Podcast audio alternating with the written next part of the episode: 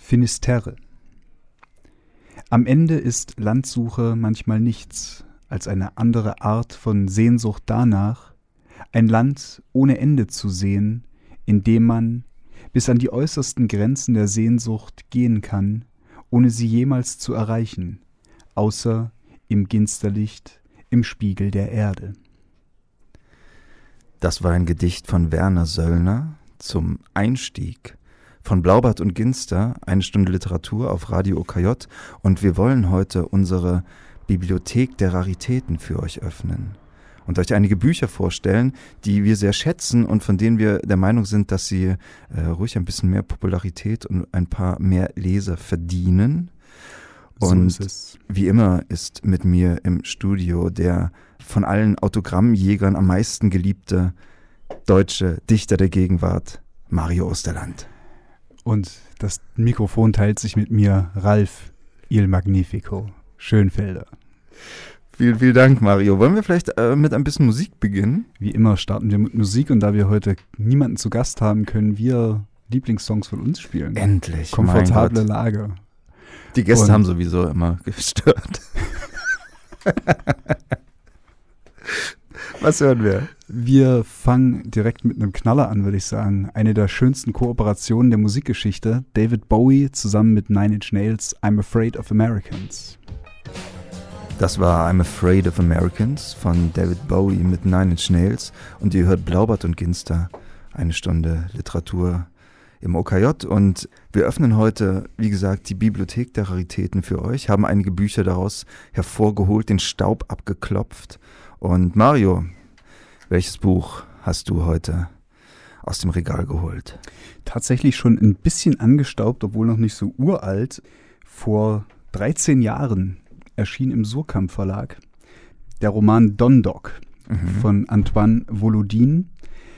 Ein, wie der Name schon vermuten lässt, französischer Autor, geboren 1950 vermutet man, darüber wird noch zu reden sein, der hierzulande in, in Deutschland nicht wirklich bekannt ist. Es sind genau drei Bücher von ihm auf Deutsch bisher übersetzt, von über 15, die er geschrieben hat.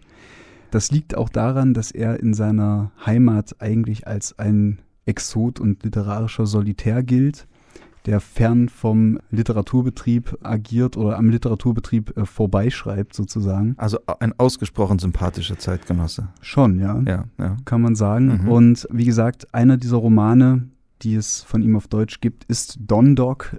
Für alle Liebhaber des Rabenschwarzen, sage ich mal, ist das genau das richtige Buch, äh, ohne aber damit jemanden verschrecken zu wollen. Es ist so, Don Dog ist der Protagonist dieses Buches, Dondok Balbayan, äh, mit ganzem Namen. Das ist also schon, Name, ja. schon äh, eine gewisse Exotik, die da mitschwingt. Und äh, Dondok ist ein ehemaliger Häftling eines äh, Strafgefangenenlagers, der nach 30 äh, Jahren dieser verbüßten Strafe durch eine Stadt läuft. Er ist äh, amnetisch, er kann sich an so gut wie nichts erinnern, außer an seine Kindheit und an vier Namen. Und diese vier Namen sind Leslie Lou, Tony Bronx, Gulmus Korsakov und Elaine Hotchkiss. Okay, das klingt sehr, sehr, international, ein bisschen russisch, ein bisschen englisch. Das ist eine, eine wichtige Charakteristik, gehe ich dann noch drauf ein. Und dieser Mann geht also durch eine, durch eine Stadt, kann sich an nicht viel erinnern, er ist aber angetrieben von einem Rachegedanken. Er weiß nicht, warum er 30 Jahre in diesem Lager war.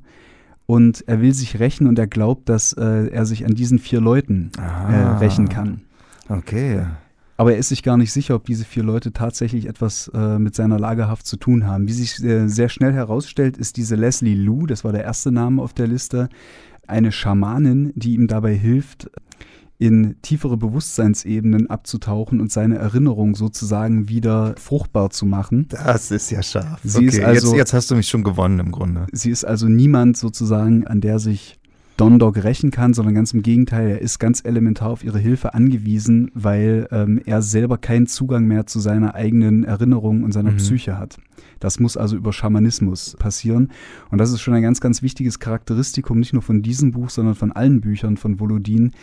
Die sind sehr stark verwurzelt in so zentralasiatischen und auch ähm, ostasiatischen wie nennt man das, Philosophien oder Okay, ähm, ja.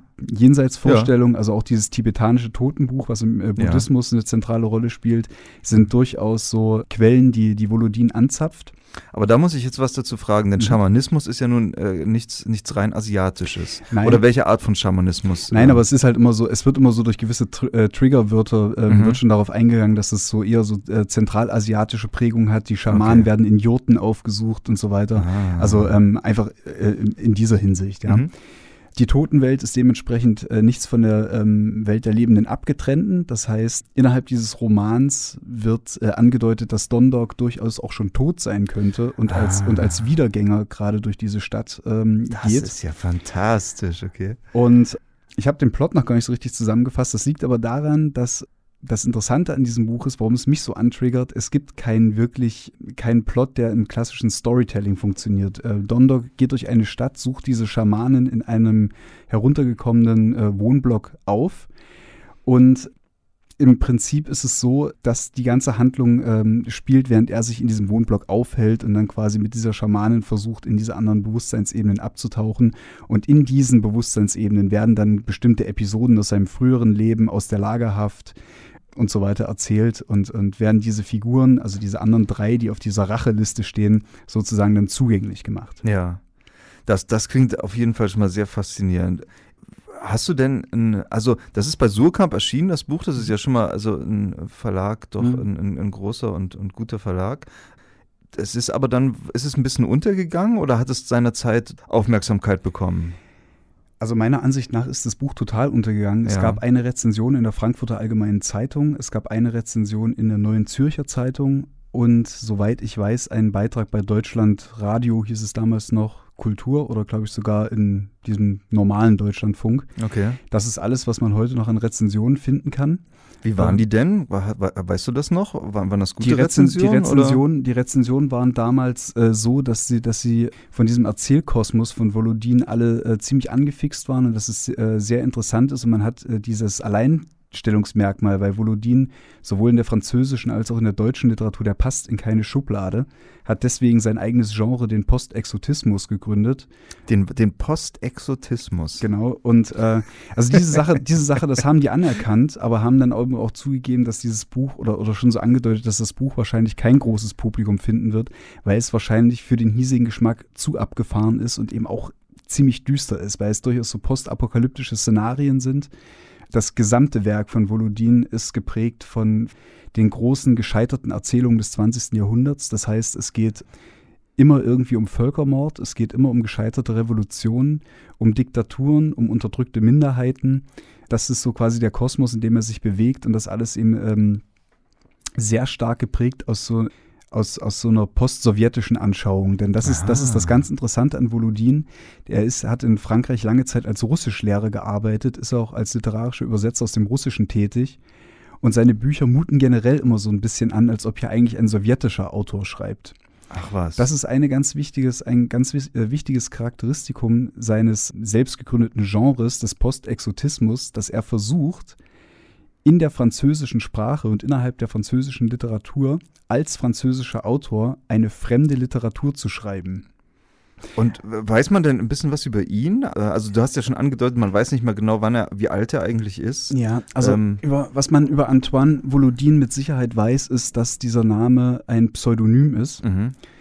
Und was man noch weiß, ist, dass er mit seinem, mit seinem postexotistischen Alleinstellungsmerkmal, oder wie man das nennen möchte, genau drei weitere Verbündete hat. Das sind nämlich die Autoren Manuela Dräger, Elli Kronauer und Lutz Bassmann, die zusammen mit Volodin diese vier bilden sozusagen die, diesen Autorenzirkel des Postexotismus, wie sich herausgestellt hat, sind Dräger, Kronauer und äh, Bassmann allesamt auch Pseudonyme von Antoine Volodin. Ach, na, das ist ja. Das ist ja super. Das heißt, äh, okay. dieser Mann hat quasi vier Autoren erfunden, Ja. die sozusagen diese vier bilden, dieses Genre und äh, man weiß über ihn als Privatperson im Grunde nichts weiter. Man, außer dieses äh, Ja. Dasein des Russischlehrers Ja. und der Übersetzertätigkeit. Hatte denn unter diesen, also wir haben jetzt Ja. vier, ne? Er hat Ja. vier Pseudonyme, die, die auch eigentlich einem vorgaukeln, dass auch äh, die Autoren oder Autoren verschiedene Nationalitäten hätten. Ja, so ein Autorenkollektiv, ein internationales, ähm, hat er imaginiert im Prinzip, ja.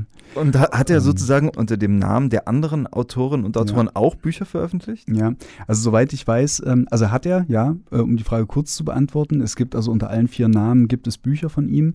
Und äh, soweit ich weiß, war das ursprünglich so gedacht, dass auch jeder dieser Autorinnen oder Autoren auch ein eigenes Genre mehr oder minder beackert. Das heißt, diese Manuela Dräger und die Elli Kronauer sind, glaube ich, eher als Kinder- und Jugendbuchautoren zuerst in Erscheinung getreten.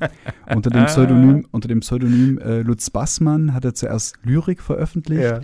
Und äh, mittlerweile ist das aber alles so ein Mash-up geworden. Also er äh, hat wohl mittlerweile auch so theoretische Schriften unter dem Namen Volodin veröffentlicht, dann wiederum äh, Romane unter Lutz Bassmann und so hat das äh, quasi so ein, so ein System ergeben. Und das Der ist mir sehr, sehr sympathisch. ja. Das Geile ist ja dann auch, also wenn sozusagen Volodin auch sein Pseudonym ist, Mhm. ne, dann wissen wir also gar nicht, ob was jetzt eigentlich von den Vieren seine erste Identität ist, also seine äh, Hauptidentität. doch, doch, das vielleicht, weiß man. Vielleicht ist, ja, also wir sind sicher, dass Manuela Dräger nicht seine Hauptidentität ist. Ja. Also Schade. äh, du meinst jetzt den bürgerlichen Namen oder ja, wie? als was er sich am meisten, Ach so, äh, wer, Nee, wer am die, meisten die, ist die. Hauptidentität ist Antoine Volodin, Okay. weil äh, mit dieser ähm, Identität er aber auch tatsächlich öffentlich in Erscheinung tritt. Also obwohl so. er, obwohl er in Also es Frankreich, gibt auch Fotos oder so von es gibt, ihm. ja, ja, es gibt Ach Fotos so. von ihm. Ich hatte jetzt gehofft, vielleicht, vielleicht ist er ja auch eine Frau. Also wer, weißt du, wenn man ihn jetzt nie gesehen hätte und nur weiß, Ja, dass er stimmt. diese vier Namen hat. Ah, okay. Nein, also es gibt, es gibt tatsächlich off- äh, nicht nur offizielle Pressefotos von Okay. ihm. Also er ist jetzt nicht so ein Phantom wie Thomas Pynchon. Alles klar. Ähm, Volodin ist zwar ein Pseudonym, aber er tritt eben mit diesem Pseudonym auch öffentlich in Erscheinung. Das ist ja sowieso in, in Frankreich oft so, dass dann auch ähm, Autoren befragt werden zu gewissen äh, gesellschaftlichen Ereignissen und so. Und er war zum Beispiel, er hat 2014 den doch re ziemlich renommierten äh, Prix de Medicis äh, Mhm. bekommen in Paris und äh, da war er eben auch da und hat eine Lesung gehalten und hat auch in die Kamera geguckt und so. Und ja, also das ist schon die Hauptidentität und äh, mit, mit diesem äh, Namen Antoine Volodin ist er auch äh, sozusagen der offizielle Sprecher der Autorengruppe der Postexotisten. Das ist ja wunderbar. Und weiß man denn was darüber, warum er das gemacht hat? Warum er diese, diese Gruppe entwickelt hat und diese Schreibweise, diesen Ja. eigenen Stil? Also das hat zwei Gründe. Der erste Grund war der, dass bis 1990 waren so drei, vier Bücher von ihm in Frankreich erschienen, die allesamt so unter dem Radar von Publikum und Literaturkritik äh, flogen.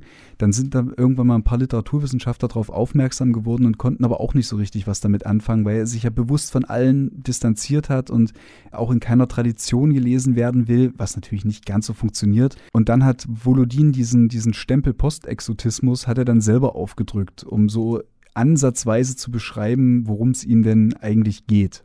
Ähm, nämlich so die Vermischung verschiedener internationaler äh, Literaturströmungen und An Denkweisen und so weiter. Also dass dieses große internationalistische Selbstverständnis von Volodin ist da schon so ein, ein Schlüssel zum Verständnis dieses Kosmos.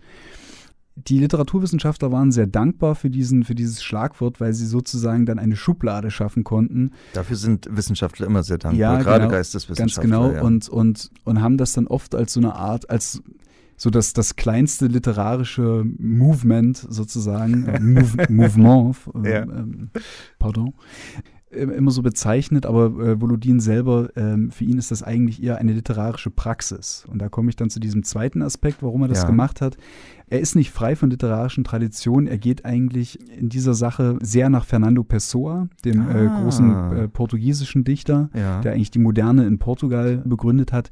Und Pessoa war ja auch so jemand, der ganz viele verschiedene Schriftstelleridentitäten entwickelt hat und in seinem äh, Werk so netzwerkartig miteinander verschränkt hat. Und so ist es auch hier, dass bei Antoine Volodin äh, dieser Manuela Dräger, Elli Kronauer und Lutz Bassmann durchaus auch als Figuren in seinem Werk auftauchen, teilweise sogar so die Erzählhoheit übernehmen. Ah, Ähm, was. so dass es, also bei äh, in Dondok, in dem Roman, den ich heute mitgebracht habe, ist es äh, nicht der Fall. Da bleiben die Erzähler anonym. Es ist aber eine Charakteristik des Buches, dass äh, die Erzählperspektive ganz stark schwankt. Und zwar einmal von der Ich-Perspektive von Dondok, dann die Erzählhaltung von außen, ein, ein, äh, eine dritte Person, die sozusagen nicht näher benannt wird. Und dann kommen auf einmal so im, im Laufe des Romans aus dem Nichts andere Erzählinstanzen, die sagen, äh, Moment, so ist es aber nicht gewesen, an der Stelle muss ich jetzt mal übernehmen. Und dann erzählt jemand weiter, sodass sozusagen da ist auch so ein Pluralismus Ja. äh, der Erzählstimmen der Realitäten. innerhalb dieses Buches halt äh, gibt. Ja. Das ist halt Schön. halt dieses, dieses Mash-up-Verfahren, das ist jetzt ein flapsiger Ausdruck. Es ist halt so dieses große Charakteristikum dieser Literatur. Ja, jetzt haben wir viel über den Postexotismus und den Autor als Person oder als Personen schon gesprochen. Erzähl doch noch mal ganz kurz ein bisschen mehr zum Inhalt des Buches, also ja. zur, zur, zur, Story, auch zu diesen ganzen, mich würde auch diese, diese magischen Elemente darin ja. interessieren, denn das ist vielleicht auch nachher eine ganz gute Überleitung ja. zu dem zweiten Buch, über das wir noch sprechen werden. Ja, die Story hatte ich, wie gesagt, kurz umrissen. Also Dondok ist, nachdem er quasi aus dieser Lagerhaft genau. ähm, äh, wiederkommt, ähm, sozusagen mit schamanistischer Hilfe bemüht, irgendwie äh, zu rekonstruieren, was in den letzten 30 Jahren und vor allen Dingen in der Zeit davor passiert ist. Ja. Und vieles, was dann quasi dann inhaltlich eine Rolle spielt in Dondok, steht so pars pro toto für den gesamten Postexotismus, weil das ist das, das ganz Interessante, dass Volodin hier etwas schafft, das ihm wirklich ein Alleinstellungsmerkmal in der Literatur, zumindest soweit ich das weiß, ähm, ja. gibt. Nämlich hat er das geschafft, so äh, die Elemente des magischen Realismus, äh, den man so vor allen Dingen aus der lateinamerikanischen mhm. Literatur kennt, vielleicht auch so ein bisschen der russische Futurismus, äh, mit der engagierten Literatur, die ja nun eine ganz große Tradition in Frankreich hat, zu vereinen. Denn Volodin möchte nicht als fantastischer Autor oder Science-Fiction-Autor angesehen werden. Es geht ihm aber darum, sozusagen mit diesen, mit den Möglichkeiten so fantastischer äh, Mittel, vielleicht auch überspitzter Mittel, auf diese großen Katastrophen, die wir im 20. Jahrhundert erlebt haben, äh, hinzuweisen, um damit in die Zukunft zu erzählen. Ja. Das heißt, das, ist, das sind so diese Dinge, die einem im Dondok immer wieder äh, begegnen werden. Dieses, es gibt da zum Beispiel diese, die Volksgruppe der Ibüren. Das ist so eine, so eine ethnische Minderheit, die man durchaus äh, mit den Juden vergleichen könnte. Darin werden sozusagen so Völkermorde äh, nochmal durchexerziert, aber eben auf eine nicht realistische Erzählweise, sondern ähm, das, das liegt ihm das große Wagnis in dieser Literatur. Dann gescheiterte Revolutionen spielen da immer wieder eine Rolle. Die Diktaturen so. Ja, also ich, da würde ich dir ein ganz kleines bisschen widersprechen. Ja. Also nicht, nicht jetzt, dass das im Fall von Dundalk und so nicht so wäre, sondern ich würde schon sagen, dass in der fantastischen Literatur, also auch in der Science-Fiction-Literatur, ich weiß nicht, ob man unbedingt sagen würde, dass es direkt eine Verschmelzung mit engagierter Literatur gibt, aber äh, durchaus mit starken politischen Themen. Na? Also mit angefangen bei Leuten wie Robert Anton Wilson oder Stanislav Lem oder äh, auch oder auch zum Beispiel der Autorin, über die wir nachher noch reden werden, Marine Diaye. Also das, das weiß ich nicht so genau, ob man, ob man das mhm. wirklich sagen kann, dass das äh, jetzt was ganz Außergewöhnliches ist. Ich bin ja auch, ähm, ähm, obwohl ich ziemlich angetan bin von diesem Buch, das mhm. mir jetzt auch wirklich schon lange so begleitet in meinem äh, literarischen Selbstverständnis, äh, muss ich auch wirklich sagen, dass ich nicht glaube, also es gibt einfach diese Isolation nicht äh, in der Literatur, diese Solitäre, genau. Äh, die so vor sich hinschreiben, die haben ja auch irgendwo eine Ankopplung. Das haben ja. wir mit Pessoa, haben wir das gesehen. Und und natürlich erfindet auch keiner das Rad neu. Ich glaube auch, mhm. dass so Leute wie Alban Nikolai Herbst zum Beispiel diese großen fan fantastischen ähm, ähm, Erzählgebilde über mehrere Bücher hinweg äh, in der deutschen Literatur beispielsweise ja. geschaffen haben und so. Das gibt es also, das gibt es schon, aber irgendwie, es, es gibt diese, diese, diese Postexot autistische Erzählhaltung irgendwie, die halt auch so wirklich ganz, ganz stark geprägt ist dann von, von dem Wissen um diese zentralasiatischen Kulturkreise. Das ist, glaube ich, das, was dann so. Also diese Form klingt schon sehr ein, einmalig. Ja. Das ist überhaupt keine Frage, ja. Dann, Mario, sag uns doch mal zum Abschluss noch, ist das Buch eigentlich noch erhältlich? Ja, Oder muss man es sich antiquarisch besorgen? Also erstaunlicherweise ist das Buch noch erhältlich und zwar, es ist eben nur diese erste Auflage, die ist noch nicht abverkauft worden in 13 Jahren. Äh, das, Crazy, ja. Das ist so tragisch. Das Hardcover äh, bei Surkamp ist mittlerweile für 10 Euro über die einschlägigen Buchhandlungen und Online-Shops ähm, erhältlich ist also schon irgendwie, wie nennt man das, remittiert worden oder mhm. so. Ne? Mhm. Genau, also für schlappe 10 Euro gibt es die Hardcover-Erstausgabe eines Buches, das viel zu wenige Menschen gelesen haben. Wunderbar. Das heißt also, geht morgen in die Buchhandlung, bestellt sie euch. Dundalk von Antoine Volodin. Jetzt gibt es wieder ein bisschen Musik und danach machen wir mit einer weiteren französischen Autorin weiter, nämlich mit Marine Diaye. Und ich würde sagen, zur Überleitung hören wir jetzt Paranoid.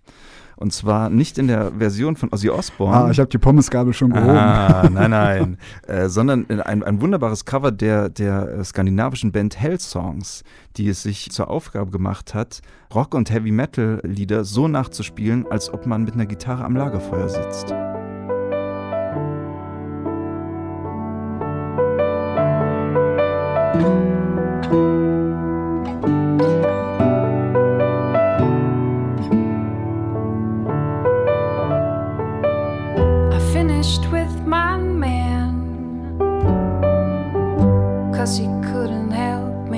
My mind.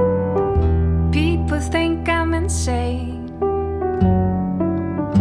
Cause I'm frowning all the time and all day long. I think of things, but nothing seems to satisfy. Think I lose my mind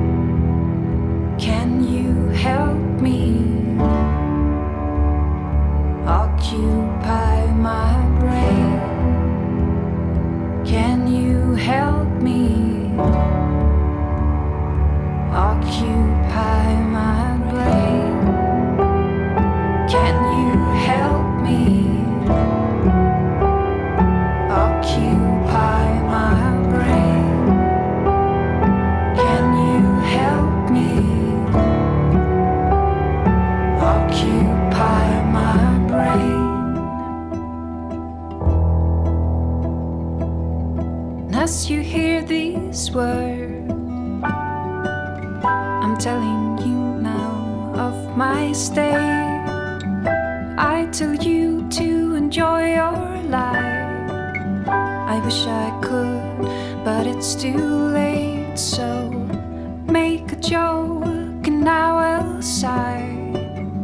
And you will laugh, and now I'll cry.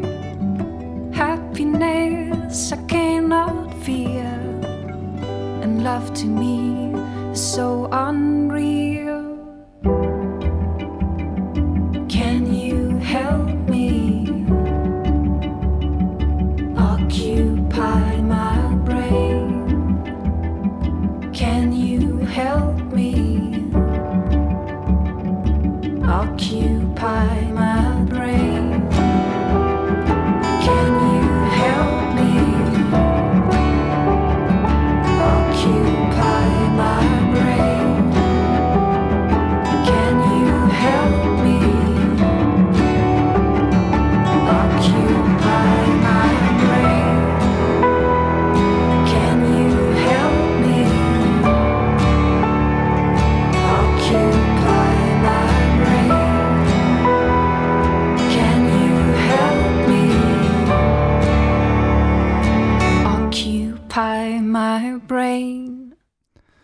Das war Paranoid in der Version von Hell Songs.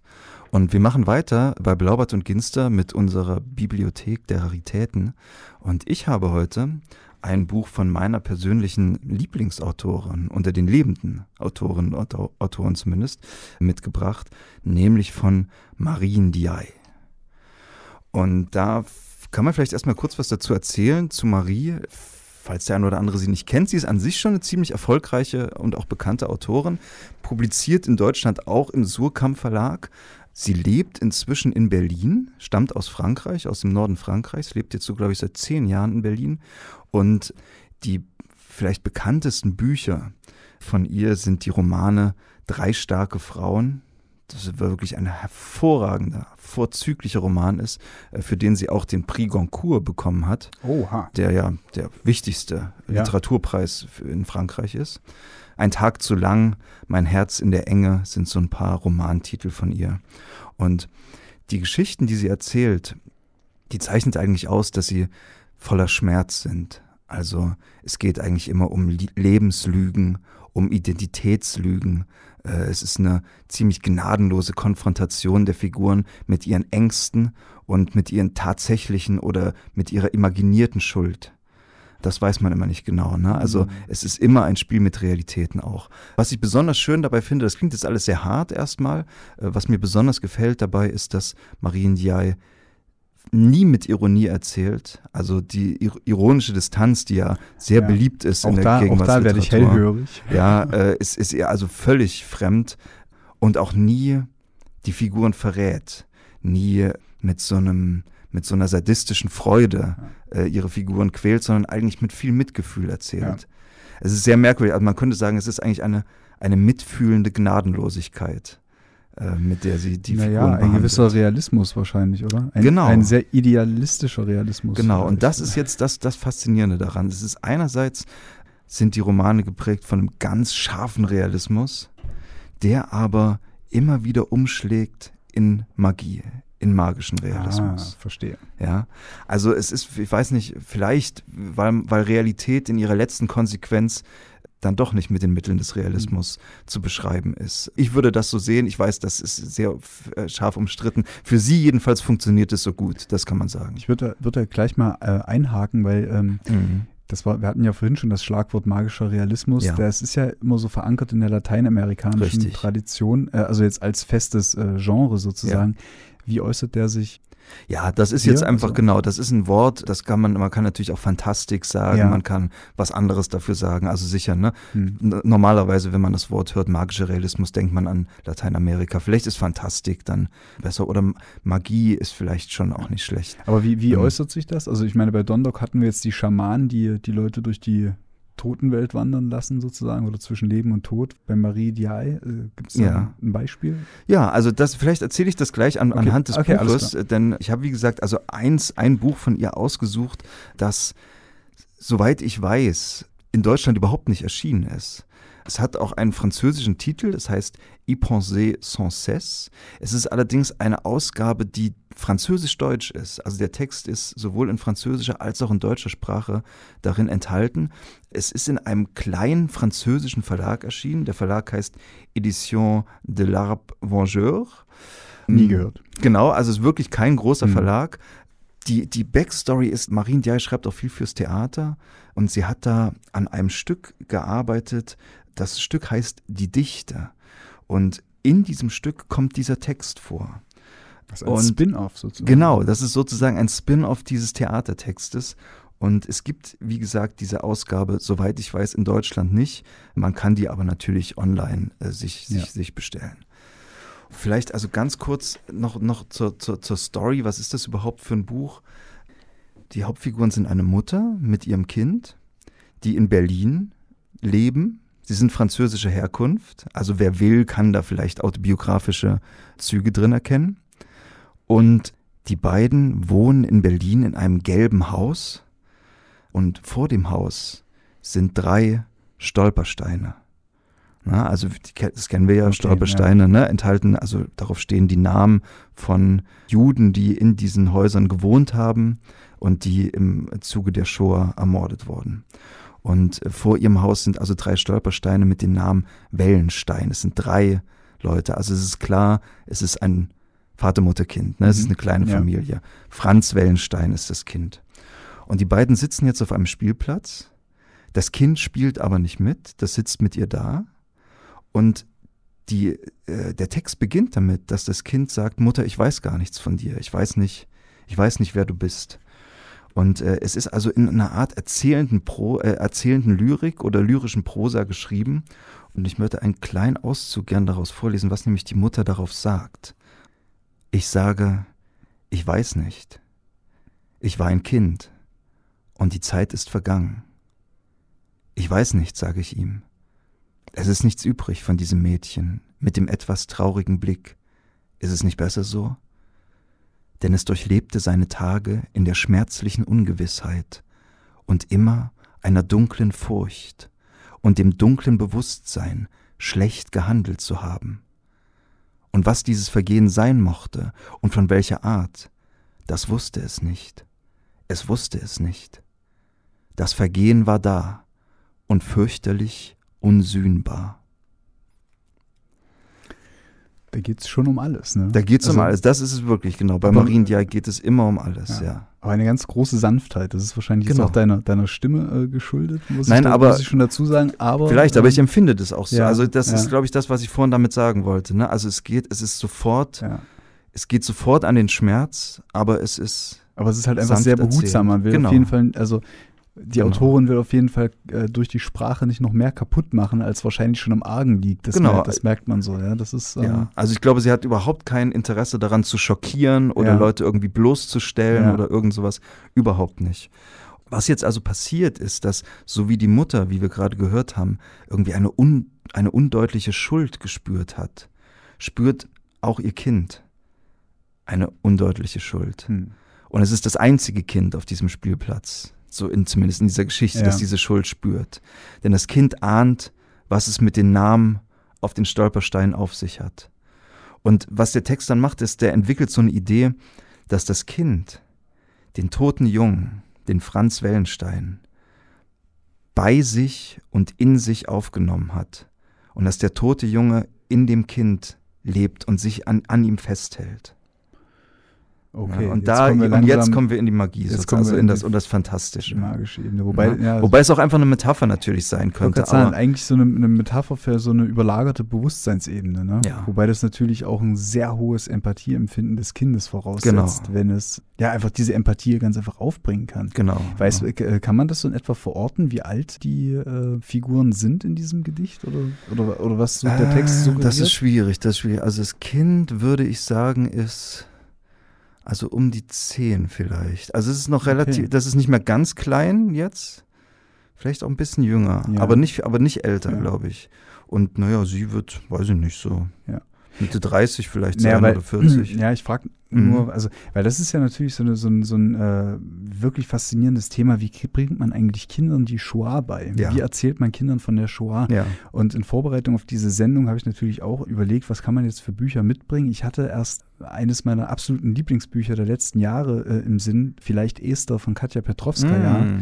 in dem es äh, genau darum geht, es ist also kein Roman, sondern das ist so ein ja, Roman-Essay, könnte man vielleicht sagen, in dem es da unter anderem auch darum geht, wie die Autorin ihrer Tochter quasi erzählt, also diesen Ja. jüdischen, jüdischen äh, Familien-Background, na, nicht erklärt, was die Shoah war, aber zum Beispiel mit ihr zusammen durch Ausstellungen geht und sozusagen wiedergibt, wie sie eine Ausstellung über die Shoah äh, sich anschaut und wie das die Tochter äh, Ja. macht und das natürlich anhand dessen etwas erklärt bekommt. Aber gut, wir wollen nicht zu weit abkommen. Es ist, Aber es ist ja, also ich meine, das ähm, kann man ja vielleicht noch nachholen. Dies- ja, wobei natürlich, wobei natürlich äh, äh, vielleicht Esther äh, von, von Katja Petrovskaya erfreulicherweise wesentlich mehr Aufmerksamkeit, Ja, öffentliche stimmt, Aufmerksamkeit erfahren hat als Antoine Volodin Ja. oder äh, Marie. Ja, genau. Also viele Dinge übrigens, von denen, die du jetzt angesprochen hast, diese Empfindungsgabe des Kindes und so weiter, das spielt tatsächlich eine große Rolle in dem Text. Und ich würde gern gleich noch eine kleine Stelle daraus vorlesen, aber erstmal Mhm. kurz noch ein Musik, Ja, gern. Musik spielen. Und ich habe dafür jetzt extra mitgebracht eine, eine wunderbare Sängerin, Mirel Wagner, die zumindest für mich Soundtrack zu Marien Diay ist. Die Oh. hören wir jetzt. One, Two, Three, Four von Mirel Wagner, wahrscheinlich, Mirel Wagner. Ihr hört immer noch Blaubart und Ginster, eine Stunde Literatur, angefüttert mit Suspense-Musik und dem Gespräch von Ralf Schönfelder und Mario Osterland über Bücher, die unserer Ansicht nach ein bisschen zu sehr unter dem Radar der literarischen Öffentlichkeit geflogen sind. Und äh, wir hören jetzt aus dem von Ralf mitgebrachten Buch Y penser sans cesse, auf Deutsch unablässig daran denken, von Marie Ndiaye, ein paar Seiten, Zeilen. Viel Spaß damit. Geh doch mit ihnen spielen, sage ich. Mit meiner vorsichtigen, etwas falschen, von der Hitze schleppenden Stimme. Und ich möchte weiter sagen, er wird auch froh sein zu spielen, der alte kleine Freund, der in deinem Herzen Zuflucht gefunden hat und bei dem wir wohnen und lachen und manchmal klagen. Er wird froh sein, auf dem Spielplatz an der Zillestraße zu spielen.